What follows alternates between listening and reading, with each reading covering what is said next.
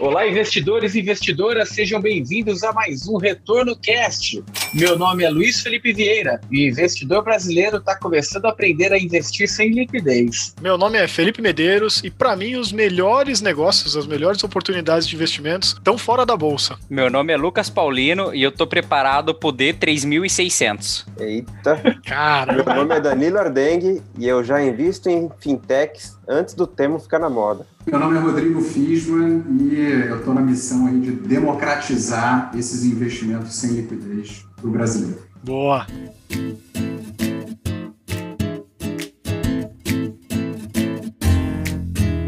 É isso aí, investidores. Hoje com a presença ilustre de Rodrigo Fisma e o propósito aqui desse nosso bate-papo, investindo em empresas fora da bolsa. Começando aí o, o, nosso primeiro bloco sobre o assunto que inclusive tem sido cada vez mais tema aqui dos portfólios de investimentos aqui no Brasil, com a sofisticação do mercado e as pessoas, os investidores passam a demandar esse tipo de estrutura, que são os private equities e os venture capital. Começando até, Rodrigo, se, se você puder sintetizar o que se trata esse tipo de estrutura? Maravilha. É, bom, pessoal, obrigado aí pela, pela oportunidade da gente conversar sobre, sobre esse assunto e, e eu acho, eu vou explicar o que é, e eu acho que vale a gente também voltar um pouco atrás de como é que surgiu isso, né? da onde que veio os investimentos em private equity e venture capital. Mas basicamente a gente fala das duas, os dois nomes, né? Mas fato é que investimento em private equities é, são investimentos realizados em empresas de capital fechado, né? Aquelas como vocês falaram, fora da bolsa de valores. E o venture capital ele não deixa de ser uma subclasse do, do private equity, né, que é uma modalidade de investimentos em empresas de capital fechada como o próprio nome já diz, né, venture, ele é mais arriscado e acabou se consolidando como investimentos em empresas em estágios é, iniciais, né, menos maduras e muito focadas em inovação e tecnologia. Tá? Sendo que, se a gente olha para trás, onde tudo isso começou e como foi essa evolução, a gente pode olhar é, é, sobre o conceito desde o século XVII. É, é, a gente, quando fala de bolsa, é, falando um pouco de história, bolhas, etc., o pessoal fala muito sobre as, a época lá das tulipas né, na, na, Holanda. Mas tem um outro caso que também é uma semente aí do, do Private Equity Venture Capital, que foi a, a Companhia das Índias Orientais lá na época, onde investidores é, é, como nós, né, investiram na, nas grandes, na, naquela Companhia das Índias, enfim, nas grandes expedições que saíram da, da, da Holanda com o objetivo de desbravar é, é novos mares, trazer especiarias, mercadorias, etc, etc. E não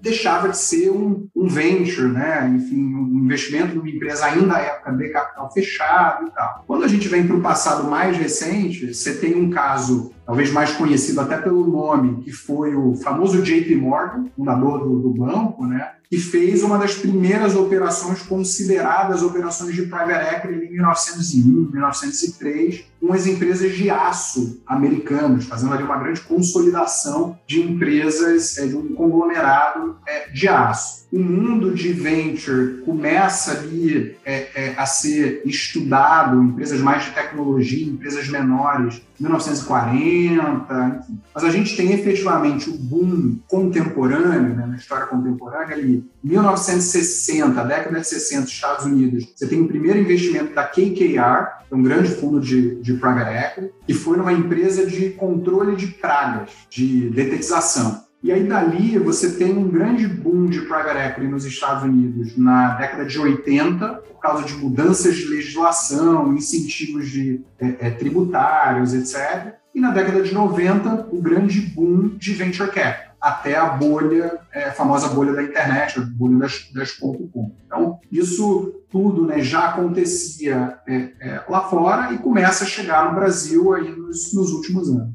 Caramba, Foi lá na, nas expedições de navios, tudo, onde começou tudo. Eu nunca tinha pensado nisso, mas recente até ali a história do Shackleton, que ele conta Não. que era patrocinado pelo rei, tudo, né? E, é, realmente faz todo sentido, assim, muito legal. Não, gostei, gostei da forma como, como você abordou o tema inicial, Rodrigo, mas eu estava tão interessado em ouvir sobre essas histórias que acabei é, nem deixando um pequeno espaço ali de início para você falar também quem é o Rodrigo, né, rapidamente, para as pessoas que não te conhecem ainda, né? Fui indelicado. Não, que isso, que isso. Fica tranquilo e, e também não tem muita coisa para conhecer, não, né? Eu tô, bom, tô no mercado financeiro aí há quase 15 anos e trabalhei na XP quando a XP não era corretora, fui sócio de um, de um family office que nasceu de um single family office, então é um, um escritório de gestão patrimonial de uma única família e que depois expandiu para outras famílias, mas por esse DNA né, de uma única família, então sempre a gente sempre esteve olhando para todas as classes de ativo, é, inclusive os investimentos alternativos, que engloba a parte imobiliária, private equity, equity. E em 2013 eu volto para a XP, já aí como sócio responsável por estruturar a área de gestão patrimonial na XP. E a XP me deu uma oportunidade muito legal de conhecer empresários do Brasil inteiro as empresas de capital fechado, fora da bolsa, enfim. E você vê que existe assim, muita oportunidade fora da Faria Lima, fora do Leblon, é, com potencial de crescimento, de desenvolvimento assim, muito grande. E aí eu saio da XP com o objetivo de estar próximo desses pequenos e médios empresários brasileiros no mundo fora do mercado de capitais até que com os meus sócios, Pedro Janot, que foi primeiro presidente da Azul Linhas Aéreas, cofundou a Azul, é, o Alexandre Mitai, que na época estava na Bain Company, e a Patrícia Chile, que foi sócia da XP também, a gente fundou o Grupo Solo com o objetivo de aproximar o mercado de capitais desses pequenos e médios empresários é, e democratizar como eu comentei ali no início, os investimentos em private equity venture capital para o público em geral. Pô, e tá aí um ponto que você tocou bem importante, né, Rodrigo? Porque o que a gente conhece aqui, né, seria até legal você poder contextualizar pra gente como que tá esse mercado hoje, né? Mas o que a gente conhece de private equity, venture capital é aquela coisa bem inacessível, né? Seja por conta de regulação, seja por conta do próprio modelo do produto que geralmente requer aportes bem altos, ou seja até por conta de distribuição, né, que o investidor não encontra isso lá na conta comum do banco dele, né? Ele tem que realmente ir numa casa especializada para ter acesso a algo assim, né? Então, é, como que tá hoje esse mercado? O private equity, o venture capital, tá se tornando mais acessível? Pode chegar um momento que vai ser para qualquer investidor mesmo? Até deixa eu completar, completar, a pergunta. Acho que você falou do, do, investidor, às vezes, não conhecer muito bem, né? Talvez um exemplo mais próximo que as pessoas tenham conhecimento aí foi visto no filme do Facebook, que o Facebook foi investido por empresas, por por alguns fundos, algumas empresas ali. Então, e tem um exemplo legal ali do que, que acontece. E quem for buscar mais atrás também tem alguns, alguns exemplos de, da fundação da Apple, de como que foi o primeiro cheque que a Apple recebeu também, tudo, né? E a gente sempre olha que, pô, chega um cara lá de terno, gravata, tudo, que faz um investimento no cara que tá numa garagem, no cara que tá, tá numa república ali praticamente, né? Mas não é 100% dessa maneira, né? Então, acho que é legal o Rodrigo comentar um pouco pra gente aí. Com certeza, muito excelentes exemplos e, e vai ser legal a gente passar por alguns exemplos brasileiros também que hoje ficaram conhecidos como o próprio case da XP. A XP recebeu cheques né, de fundos de, de private equity e, e virou um super case de sucesso hoje em dia. Então, vamos lá, o cenário no Brasil já está mudando sob essa ótica de acesso, enfim. A gente tem, naturalmente, pelo nível de taxa de juros que a gente viveu aqui nas últimas décadas, você não incentivou essa classe de ativo. Isso vocês sabem mais do que eu e, e, e já falaram né, falam muito sobre, enfim. É, é, era muito fácil, você sentava em cima de uma NTNB 50 ali em 2015, ia para a praia e dobrava seu patrimônio em termos reais, né, corrigido pela inflação, em 10 anos. Lembro que na época eu estava na XP, a gente falava assim, Pô, você tem um milhão, tem dois filhos, quer deixar um milhão para cada filho, compra uma B50 e fica tranquilo. Então não tinha como nem incentivar capital privado de, de investidores para tomar risco em private equity venture capital, numa ótica ali de taxa de retorno que ficava difícil, não tinha esse incentivo. Com toda a redução de taxa de juros, eu não me refiro nem ao cenário que a gente está vivendo hoje, né, é, é durante a pandemia, de juros a 2%, etc., mas o cenário pré-pandemia já era um movimento de redução de juros, não nessa magnitude, mas uma visão no médio e longo prazo de que é, o juros real continuaria caindo ao longo do tempo e você precisaria diversificar portfólio. É, realmente, essa classe de ativo ficou muito restrita para os grandes investidores durante muito tempo. E se você reparar, parte relevante dos fundos de private equity brasileiro é, receberam investidores estrangeiros ao longo das últimas décadas, e não o próprio investidor brasileiro. Né? É, os fundos de, de, venture capital, enfim, gestoras, CVM, etc., são pouquíssimos ainda. Então, a gente ainda tem muita coisa para evoluir, mas o que, que aconteceu? A própria demanda do mercado é, é, com relação a esse tema trouxe um, uma mudança regulatória. Tá? Então, a gente tem discussão, foi feita uma pesquisa da CVM no final do ano passado, se não me engano, ali em setembro, é, aproximadamente, é com o objetivo, o objetivo final dessa pesquisa é realmente você tirar ali a exigência de que você precisa ser investidor qualificado para investir em fundos de participações, que são os veículos utilizados para investir em private equity venture capital no Brasil de forma regulada, né? pensando aí em termos de regulação é, é CVM. É, um outro movimento regulatório que também abre é, é um, uma avenida aí na democratização foi a regulação em 2017 da instrução CVM 588. Ela regulou as plataformas de equity crowdfunding. E isso, nessa regulação, ela já permitiu o investidor é, de varejo é, acessar oportunidades de investimento em empresas de menor porte a partir dessa, dessa regulação. Então, você começa a ter uma dinâmica no mercado já permitindo é, é, mais acesso e você começa a ter também muito mais informação chegando é, no mercado. A própria XP, no ano passado, fez a XP Alternative Week, é, lançou agora um fundo de fundos de Private Equity Venture Capital, ainda limitado por causa da regulação atual, para o investidor qualificado, né? É aquele que tem pelo menos um milhão de reais em, em investimentos. A gente, no Grupo Solon, tá, lançou um, um, não só uma plataforma de investimentos alternativos para o público em geral, mas a gente também começou a, a trabalhar muito conteúdo né, sobre esse mundo de Private Equity Venture Capital. A gente lançou um curso é, é, sobre isso, levando muita informação para o investidor é, final.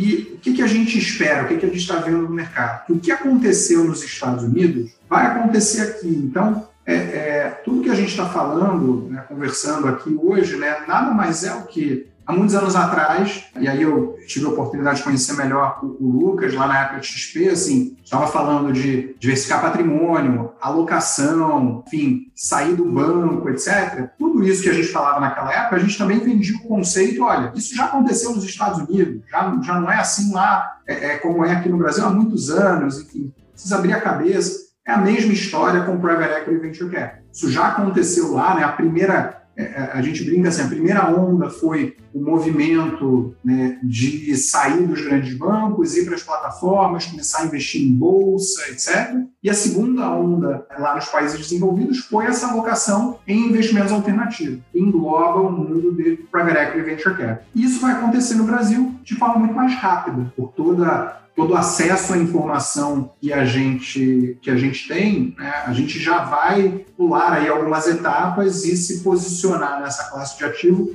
muito mais próximo do que é Estados Unidos, Europa, Ásia hoje, do que quando eles começaram a investir nessa classe de ativo há anos atrás. E aí, pulando para o que o Danilo comentou né, sobre como é que como é que funciona isso? Tem a imagem lá do, do, do investidor na faculdade ali do Facebook, do cara de terno é, é, na Apple, enfim. Se a gente conseguir, quem está escutando a gente, assim, pensar numa régua e começa no zero e vai até 100, onde 100 seria o, o, o nível mais alto de maturidade de uma empresa e de acesso ao mercado de capitais que ela tem, a gente está falando que assim, as empresas que vão para a bolsa hoje né, são, de forma geral, as empresas mais maduras, é, enfim. E lá no, no, zero, na outra ponta, a gente está falando é, das ideias, dos projetos, como foi um, um, dia o projeto do Facebook lá atrás na faculdade, como foi o projeto da Apple na, na garagem, enfim você tem, obviamente, toda a evolução disso ao longo, ao longo do tempo. Os fundos de venture capital, os investidores de venture capital, eles operam nessa régua, né, focado nas empresas de é, inovação e base tecnológica, de forma geral, né, as famosas startups. E aí você tem investidores especializados em cada uma das etapas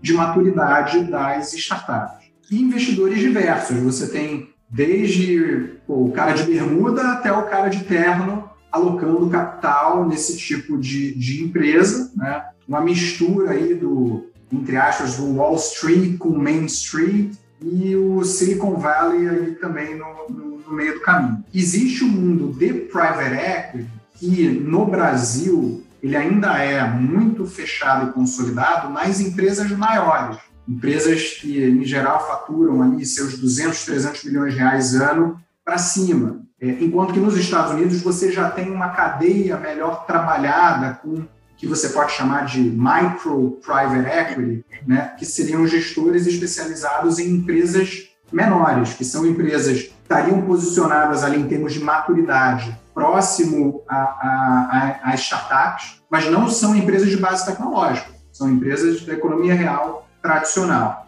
E, é, é, especialmente aqui no Grupo Solo, a gente é focado nesse perfil de empresa. Né? É, é, são pequenas e médias empresas que não acessam os fundos de private equity maiores. E ainda assim, nesse mundo de private equity hoje, você tem um pouco de tudo. Tem o cara que vai lá na garagem é, é, dar o cheque né, de terno, você tem o pessoal que ainda está sentado na Faria Lima estudando o setor e querendo saber pô, quantas mil empresas tem no Brasil para ele consolidar. Tem o perfil mais raiz, que é o cara que está gastando sola de sapato, indo nesse Brasilzão conhecer empresário e trazer esse empresário aí de desde Maranhão até Rio Grande do Sul, enfim, para os holofotes do mercado de capitais. E a gente tem várias histórias legais que aconteceram ao longo do tempo, como o Grupo Mateus, que fez IPO recente, que é um super case lá do, do Maranhão, né? e que foi capital próprio ao longo da, da vida. É, a gente tem o próprio case da XP, como eu comentei, que recebeu é, é, dois grandes fundos de private equity, a Actis ali em 2010 e a DA ali em 2012, e chegou até o, o IPO, e vários outros cases, a Redditor, que é uma investida de private equity também do BTG, é, entre vários outros cases brasileiros né, de muito sucesso que receberam investimentos de, de grandes fundos. E o que é legal quando você começa a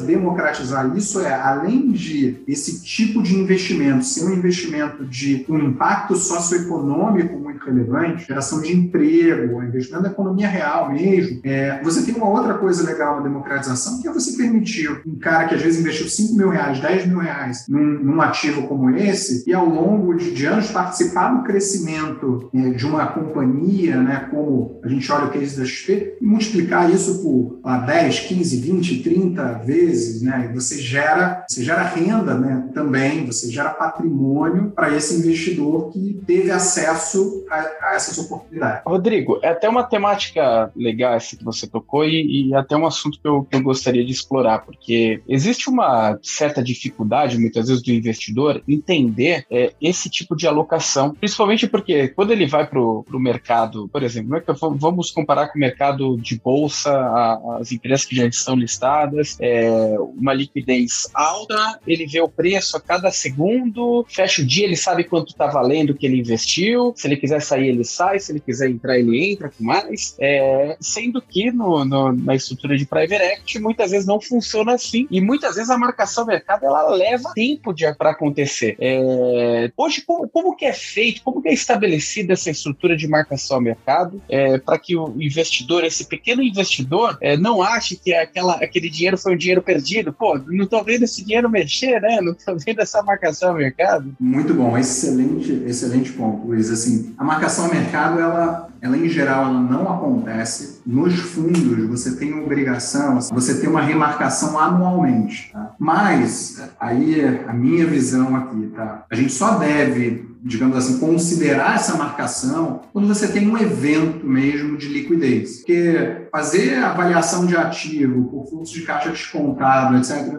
é importante, é um balizador, mas a planilha aceita qualquer coisa. Então, assim, marcação mesmo é, por vendeu a empresa, pagou quanto? Pagou um bilhão? Então tá bom, aí marcou preço. É, essa é a minha visão. Então, quem vai investir em Private Equity Venture Capital tem que pensar que é o equivalente a. Imagina que você foi investir num restaurante de um amigo teu. Não vai ter marcação mercado, você não vai ter liquidez. Se você quiser sair, você vai ter que achar alguém para comprar. É exatamente igual, né? Sob a ótica desses conceitos de liquidez, marcação de preço, com a diferença de que você vai estar fazendo por um fundo, por um gestor profissional, você vai ter ali todo o arcabouço da CVM, enfim. Mas o mindset, e aí tem os benefícios também desse tipo de investimento, inclusive sob a ótica psicológica. Né? Eu, eu falo muito assim, poxa, é, quando você está ali numa empresa listada, se você não convive bem com a volatilidade do mercado, até poucos dias atrás, estava todo mundo muito feliz, né? Com a bolsa aí quase 120 mil pontos, etc. De repente veio uma porrada agora, muita gente fica mais tenso, é,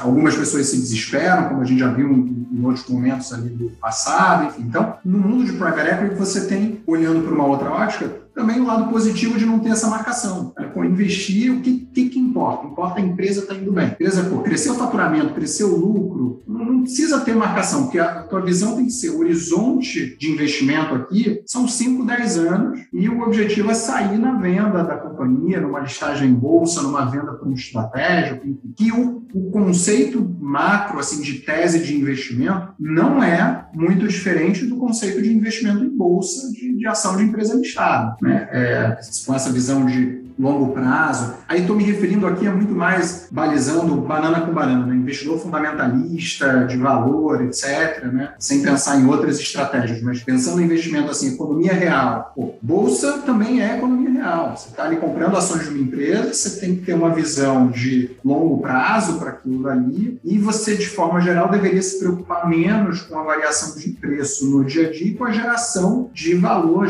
geração é, de caixa da companhia, lucro, lucro, faturamento por aí vai. É, então, essa é um pouco da, da visão. No caso de Private Equity, eu, eu, realmente acredito muito nesse efeito psicológico de você se obrigar a fazer um investimento a longo prazo, porque é o que o, o Lucas comentou ali no início, assim, se acostumar com o, o D mais 3.000, 3.600. Boa. Não, e essa é uma temática interessante, porque quando a gente fala de democratizar investimentos, a gente fala de uma sequência evolutiva, né? Não faz muito tempo que o investidor que estava lá no Denzão dando 1% ao mês, ele migrou para ativos de renda variável. Primeiro movimento, fundos imobiliários, depois ações, é, que tem, por mais que oscile, ele vê o dinheiro dele ali, né, subindo ou descendo. É, é, essa democratização, ela pode ficar no limite para investidor qualificado, por exemplo, para fundos de private equity? Deve acontecer isso? Ou você acredita que em algum momento pode ir para investidor em geral? Ela vai, ela vai para investidor em geral. É, agora, com certeza você vai precisar de um trabalho muito grande de educação. É, não tenha dúvida, assim, de levar conhecimento, levar, levar educação, porque senão é, os próprios distribuidores desses produtos vão ter problema. Imagina se você é equivalente a você vender um produto financeiro errado. Né? Se você vendeu um,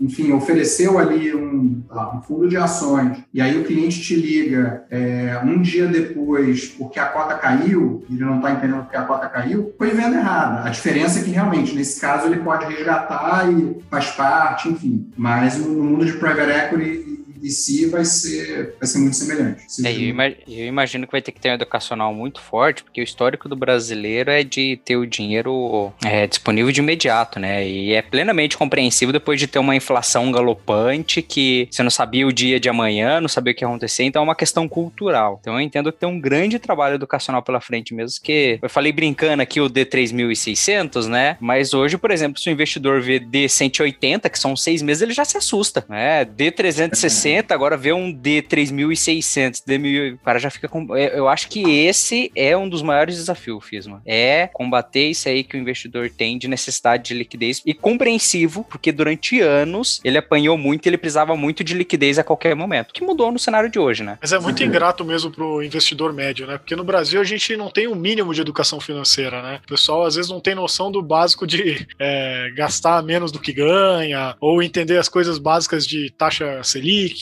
CDI, etc e tal. E aí o cara, no espaço de, sei lá, de três anos aí, cinco anos no máximo, o cara teve que sair de tudo isso e a gente tá falando de private equity agora, né? Então é, é bem ingrata mesmo essa evolução, essa, essa evolução que a pessoa tem que ter. É, ainda mais quando pô, passou a vida inteira fazendo de um jeito e agora, depois de velho, tem que mudar toda a cabeça que sempre conheceu de um jeito, né? E é um ponto interessante você pegou, você falou agora, Felipe, assim, eu tive, tive a experiência assim, de, de poder conversar com vários perfis de investidores diferentes sobre essa temática. E é engraçado que acho assim, aquele investidor que não é exatamente um empresário, assim, cara, sabe, autônomo, médico, advogado, etc., e está mais acostumado com, com o mercado de capitais, até investimentos, que é um, é um perfil que pesquisa muito, é, enfim, tem mais dificuldade de investir em private equity do que o empresário. Porque o cara que é empresário, e às vezes até o empresário fica mais confortável de investir em private equity do que em bolsa. O, o, o empresário que está acostumado ali a ter o negócio dele e ele entende que no, no dinheiro, no investimento financeiro, ele não está ganhando mais 1% ao mês, que era a referência dele de muitos anos atrás. É, mas bolsa também ele não convive muito bem com a volatilidade. E aí você oferece para ele a oportunidade dele investir em outros negócios, assim como o dele, mas em outros setores, diversificando o risco setorial, etc. Enfim, ele entende melhor essa questão de não ter liquidez. E a analogia que você vai fazer, você consegue vender seu negócio agora? Se quiser fechar, assim, passar adiante, não vai, não vai fazer. Vai ter que achar um comprador, vai ter que ver se teu sócio tem interesse. Então, ele sabe que a visão é de muito mais longo prazo, assim, eu estava essa semana conversando com um empresário que tem uma divisão lá de locação de máquinas. É, e ele falou: não, quando você me falou que era tipo 5 a 10 anos, para mim ficou muito claro, porque eu compro uma máquina que eu só vou rentabilizar esse negócio em pelo menos 5 anos, né, de conseguir retornar o capital dessa máquina, etc. Enfim, então, é, eu acho que dependendo da forma como a gente leva a informação e, e o conhecimento né, para a ponta, você consegue aproximar mais de determinados determinados públicos e perfis que entendem o que, que é, no final do dia, você ter uma participação, seja maior, menor, efetivamente de um negócio, de uma empresa. E aí você falou numa das vantagens que eu, que eu gosto bastante aí de, desse tipo de investimento, né? Que é a diversificação, né? Que é, tende a ser bem descorrelacionado com o que a gente tem no mercado, embora seja investimento em ações também, só que em ações não listadas, né? É, acaba sendo bem descorrelacionado com o que tem no restante do mercado. E aí aqui no Brasil, acho que em especial, né? É, porque a gente sabe que a gente tem uma bolsa que representa muito pouco o país, né? A gente tem uma bolsa recheada aí de, de commodities. Até pouco tempo atrás a gente tinha nada de tecnologia para investir, né? Né? É, então no, no Private Equity vai te dando essas oportunidades que você não encontra mesmo investindo em ações. Então você investe em renda variável, investe em ações, mas ainda assim está diversificando seu portfólio em relação ao que você tem na bolsa, né? Sabe que eu acho que tem ainda um fator emocional em tudo isso, né? Porque quando a gente investe em Private Equity, é, a gente não olha a cotação da empresa todo dia, né? Não tem todo dia alguém batendo na porta falando, ah, hoje a empresa vale tanto. Hoje o Bolsonaro falou isso e caiu 30% o valor da empresa. Não existe isso. Os negócios, eles são são muito mais espaçados. Então, faz um, um negócio hoje, numa empresa que está crescente, por mais que ela tenha altos e baixos, num período ali de um, dois ou três anos, a tendência é que ela tenha crescido. E quando a gente olha para o mercado de ações, a bolsa, principalmente, ela é muito irracional nesse ponto, né? Muita gente opera na bolsa de valores é, sem olhar o, se a empresa está gerando resultado, por exemplo, se o lucro está crescente, esse tipo de coisa, que é o que o private equity, em essência, está olhando, né? Se a empresa está crescendo de fato, né? E enfim, acho que isso tem um pouco do, do, emocional ali que a gente não vê essa volatilidade toda quando investe num private equity, né? Com certeza. E, e mais do que olhar, dependendo do perfil, obviamente, do, do gestor, do investidor, mas é, é você está ali efetivamente apoiando o crescimento do negócio. Né?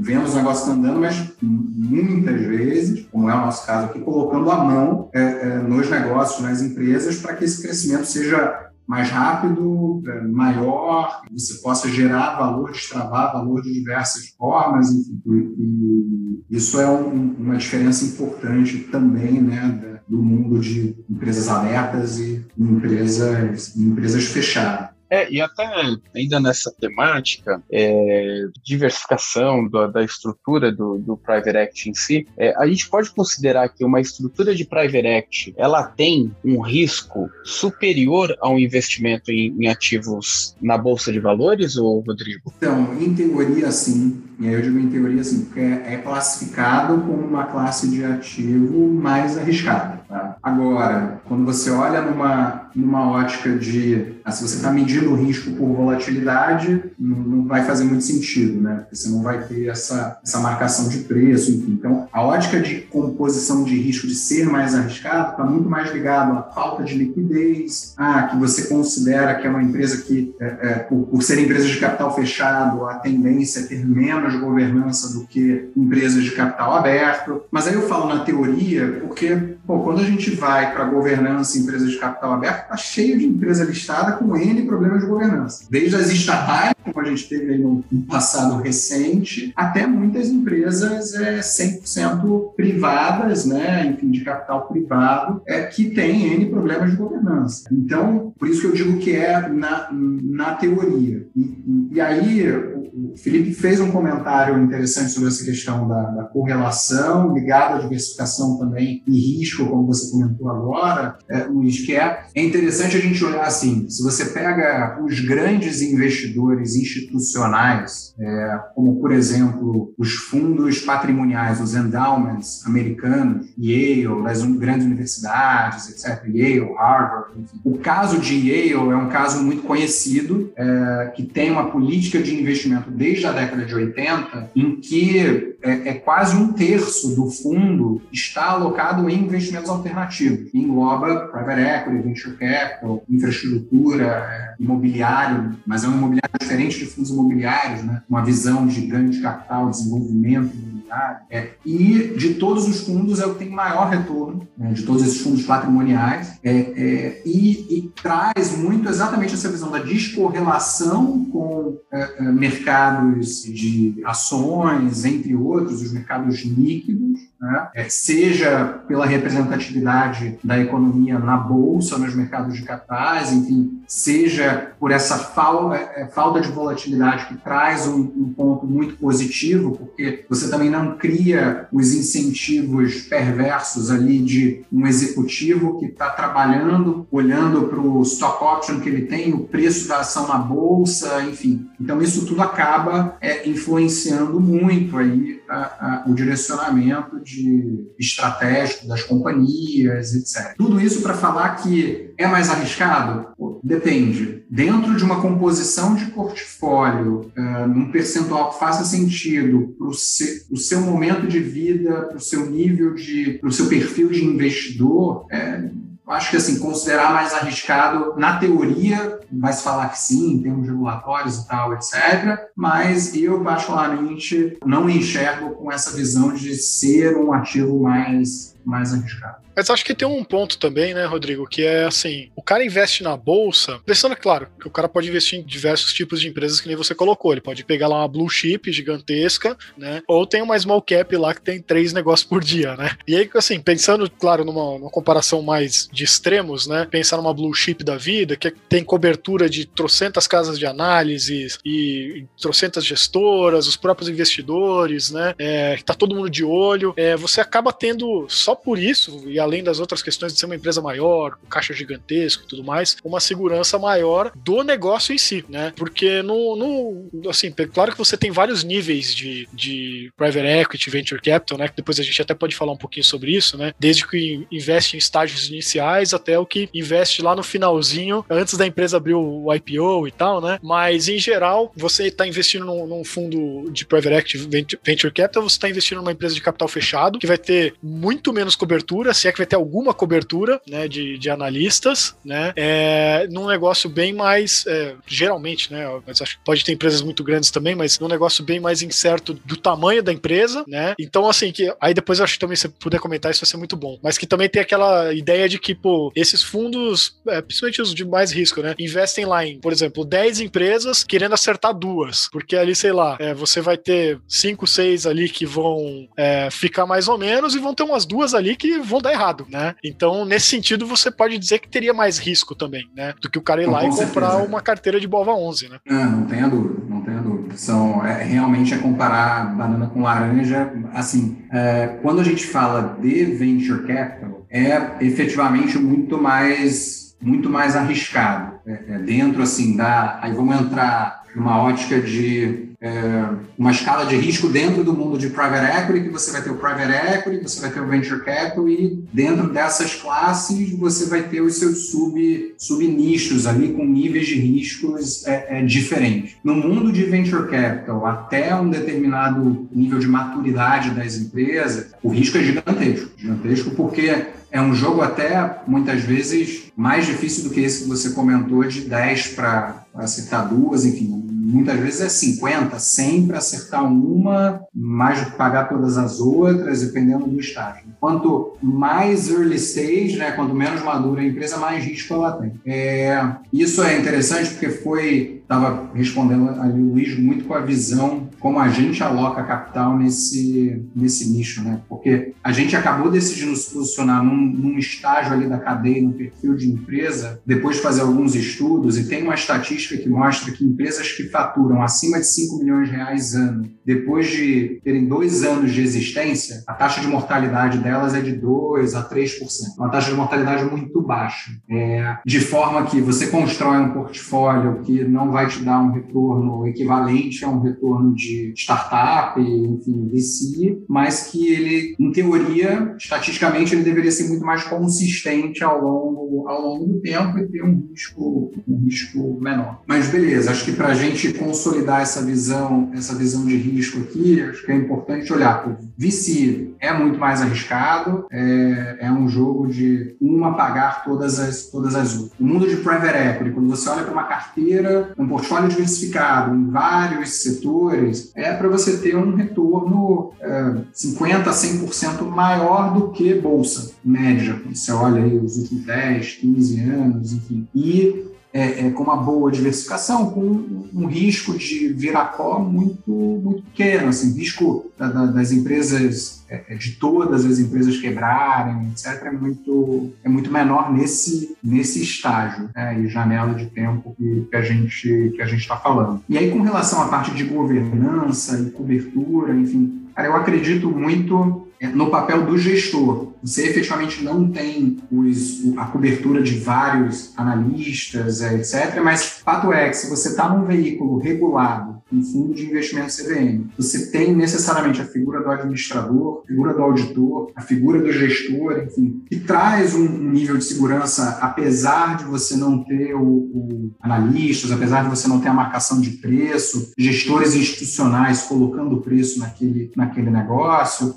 é, mas traz um nível de segurança importante, relevante, que, óbvio, não é igual a uma empresa listada, mas o meu comentário está muito ligado assim, pô, também não quer dizer que se você é uma empresa listada, auditada na bolsa, que está tudo resolvido, porque os problemas que a gente já viu aí de fraudes contábeis, é, entre outras coisas, em empresas listadas, acontece mais do que a teoria fala. Né? Até empresas diga com super governança lá fora, né? Acontecendo problemas, né? Exatamente. Que eu diga o fã-clube do IRB aí também, né? ah, mas daí o motivo da diversificação, né? Um private equity mesmo é diversificado, sei lá, uns 5 a 10 ativos, ou fiz uma 12? Vai depender da, da, da tese, mas, mas sim, exatamente, exatamente essa visão. É, até, até esclarecendo uma questão para os nossos ouvintes, normalmente a gente, a gente vai trabalhando em blocos aqui para organizar organizar a ideia, só que a conversa ela foi, foi tão boa, a gente foi, foi discutindo, o, o tema ele foi se aprofundando, é, que a gente a, a, acabei nem, nem fazendo as divisões de blocos, deixei a, o bate-papo fluir para gente, a gente apresentar as questões de Private Act, as questões também internas aqui brasileiras, é, mas eu queria que você falasse um pouquinho sobre o processo de alocação da empresa, é, é, como que a Solon faz o processo de alocação e em que momento vocês acabam decidindo qual que é o segmento, qual que é a estrutura que vocês vão atuar para Private Act, Venture Capital, até entrando um pouquinho naquela, naquela questão que o, que o Felipe Medeiros comentou, é, que existem vários diferentes momentos das empresas. Vocês são especializados em um momento único ou em diversos momentos diferentes desse, desse crescimento de empresa, da empresa? Excelente, excelente, Luiz. Então, a gente está focado é, num determinado segmento em termos de porte de empresas, que são empresas, em geral, que faturam ali acima de 10 milhões de reais ano é, no nosso veículo de investimento. A gente tem aqui no Grupo Solon uma gestora, e aí essa gestora tem uma tese de investir em pequenas e médias empresas que faturem acima de 10 milhões de reais ano, e o nosso teto acaba sendo ali onde as empresas começam a entrar no radar dos fundos de private equity tradicionais, que são vai, 20 milhões de reais de EBITDA ano, é mais ou menos o porte ali que você começa a entrar no radar dos fundos tradicionais. Então, nesse range de porte de empresa é o que a gente gosta de, de olhar. A gente é, já tem um investimento no setor de saúde, um investimento é, numa empresa de serviços financeiros, a gente está caminhando aí para um terceiro investimento na cadeia de fornecedores do agro é, e estamos olhando para o setor PET, setor de energia, tá? ali uma etapa da cadeia, o setor de energia mais específica, o setor de alimentos. E aí com isso a gente, nesse fundo, a gente fecha aí um portfólio bastante diversificado, em torno de cinco a seis empresas, com setores diferentes e portes variando aí nesses tamanhos que eu eu comentei com vocês nesse range de, de tamanho. A gente tem uma visão de ser minoritário nessas empresas, tá? É, é, porque eu não sou especialista em saúde, não sou especialista em pet. É, o, o, que a gente identificou é que esse segmento de empresas por porte, como eu comentei ali na estatística, a chance disso virar pó é muito baixa. Tá? Por outro lado, são empresas que elas chegam num determinado patamar e para continuar crescendo, né, elas é, é, precisam de profissionalização da gestão. Normalmente ali o empresário desse porte de empresa é um empresário que ele está jogando nas 11 posições. Né? O cara pô, é presidente, diretor financeiro, diretor jurídico, RH. Então, no momento que a gente entra, a gente vem para é, suportar ele nessa profissionalização da gestão, permitir que ele foque no que ele é bom em fazer para você destravar crescimento. E como é que a gente faz isso? O nosso processo é um pouco diferente do tradicional. Fora todas as análises setoriais, analisar a empresa, fazer valuation, etc., a gente, pré-investimento, tem um,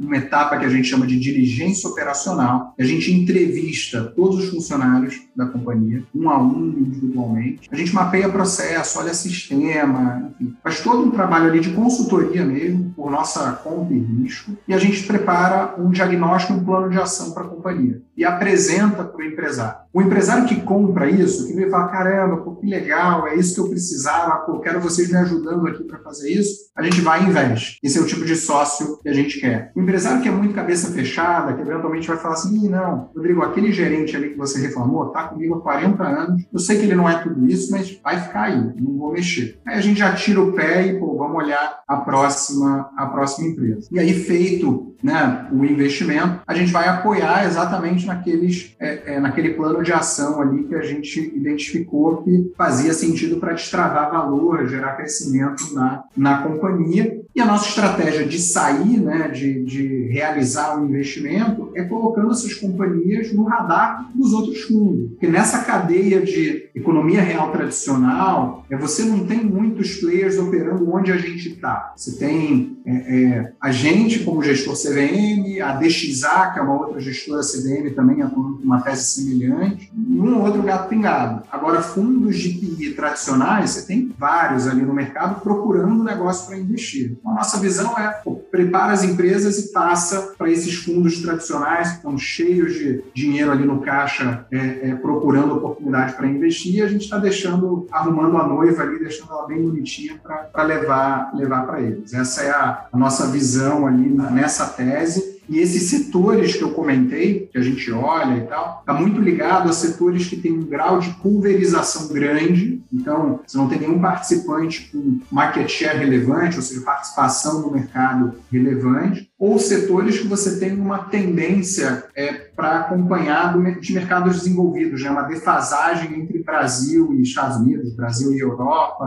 enfim. E aí a gente busca se posicionar na evolução dessas, dessas tendências. E aí, para o investidor que quer investir nos fundos de vocês, como é que funciona? Né? Qual que é aporte mínimo? É, como que ele tem acesso, distribuição disso? Né? Como que funciona isso na prática mesmo? O cara ouviu aqui, pô, eu quero investir nesse negócio, né? É, maravilha, cara. Hoje na verdade, a gente tem uma oferta restrita, aberta, então eu não posso dar muitos detalhes né, sobre uh, a oferta em si, é uma oferta só para investidor profissional. Ah, pô, Rodrigo, mas vocês não estavam falando de democratização? Realmente, sim, a gente tem aí ainda diversas restrições na regulação, então para você oferecer esse tipo de fundo para o investidor qualificado, você precisa fazer uma oferta 400, uma oferta pública, tem toda uma estrutura de custos, etc, etc. Qual é a vertical do nosso grupo que está conseguindo trabalhar a democratização de forma ampla. É a nossa plataforma de investimentos alternativos é, chamada Begin. É,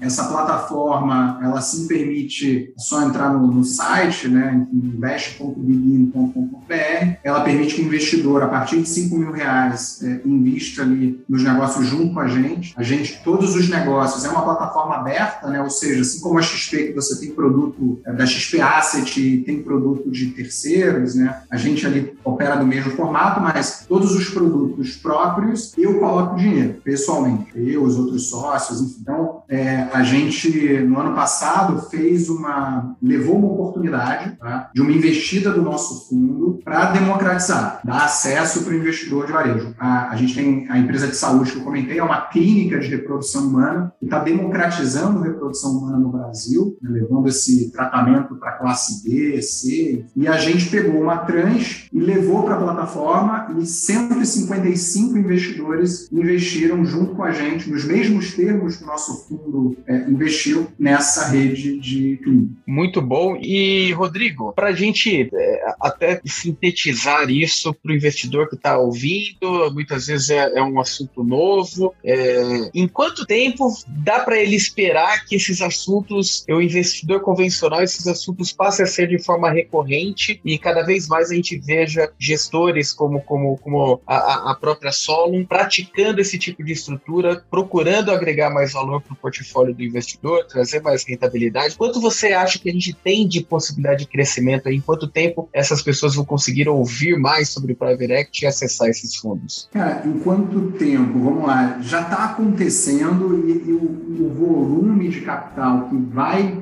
migrar para essa classe de ativo assim é gigantesco, porque no private banking, teoricamente são os investidores qualificados, profissionais, enfim, só 1% do portfólio do private banking brasileiro, todas as instituições, está alocado em private equity venture capital. Enquanto que quando você olha os portfólios é, é, do segmento private lá fora, você está falando de 10 a 15% das carteiras nessa classe de ativo. Então você vai ter uma, um crescimento gigantesco de volume né, para isso. E com isso vem muito produto né, e muita informação. Esse ano de 2021, particularmente, eu acho que vai ser um ano bastante movimentado. Tá? É, é, a gente tem vários novos fundos sendo lançados. É, o fato de uma XP lançar um fundo de fundos para comprar né, cotas de outros fundos no mercado vai motivar que outros gestores abram oportunidades, janelas de investimento nos seus veículos, enfim. E você tem também a regulação caminhando. Né? A CVM, nos últimos é, 18 meses, abriu uma quantidade gigantesca de audiências públicas para mudar a regulação e você tem várias pautas ligadas ao desenvolvimento do mundo de alternativos, desde retirar a exigência do investidor qualificado para esse tipo de, de investimento, flexibilizar a norma de equity crowdfunding no Brasil para permitir é, é, mercado secundário, é uma coisa que saiu na audiência pública, traz, né, motiva mais o investidor a entrar, porque você tem ali pelo menos a visão de que você pode ter uma janela de liquidez é, num espaço de tempo mais curto, enfim, é,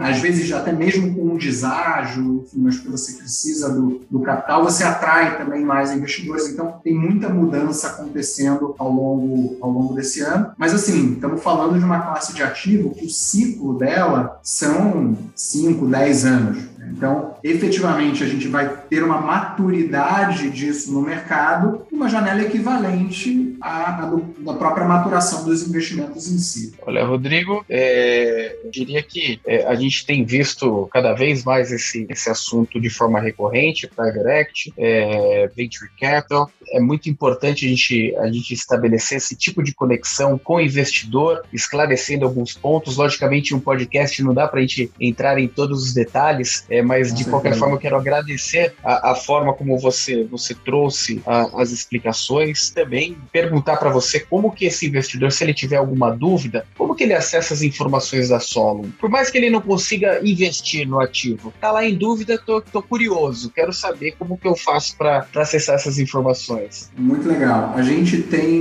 muito artigo publicado, vídeo, então Ó, meu, meu Instagram, arroba Rodrigo Fishman, é, vocês podem acessar, eu coloco muita informação sobre o tema. É, no nosso site, gruposolon.com.br e na própria Begin, invest.begin, begin com dois ex, é, a gente tem também o blog com muita informação sobre, acho que consolidando muitas das informações que a gente trouxe aqui, que a gente falou aqui, e vem mais novidade por aí, tá? A gente está desenvolvendo muito conteúdo, aprendendo aí também muito com vocês, que já estão há muito tempo levando muito conteúdo para os investidores. A gente está tá ali trabalhando para educar, porque a gente sabe que o mercado só vai se desenvolver e evoluir, e esse investidor que a gente está conversando aqui só vai se aproximar desse tipo de ativo com muito acesso à informação. Então, até um, um reforço assim importante é não começa a investir sem antes estudar, aprender, buscar conhecimento, é, é, por mais que possa ser tentador, é muito importante você saber onde, onde você está pisando. Bacana, olha, muito obrigado aí, Rodrigo. É, foi um prazerzaço aí ter você aqui no nosso podcast. E para você que está ouvindo aqui o nosso podcast, também estamos presentes nas mídias sociais, no YouTube, youtube.com.br mais retorno, no Instagram, arroba mais underline retorno, Telegram, link na descrição aqui desse nosso bate-papo, e o e-mail para dúvidas, sugestões ou críticas, retornocast, arroba mais retorno.com. Obrigado, pessoal. Até a próxima. Super Bons investimentos. Um abraço. Valeu. Valeu, pessoal.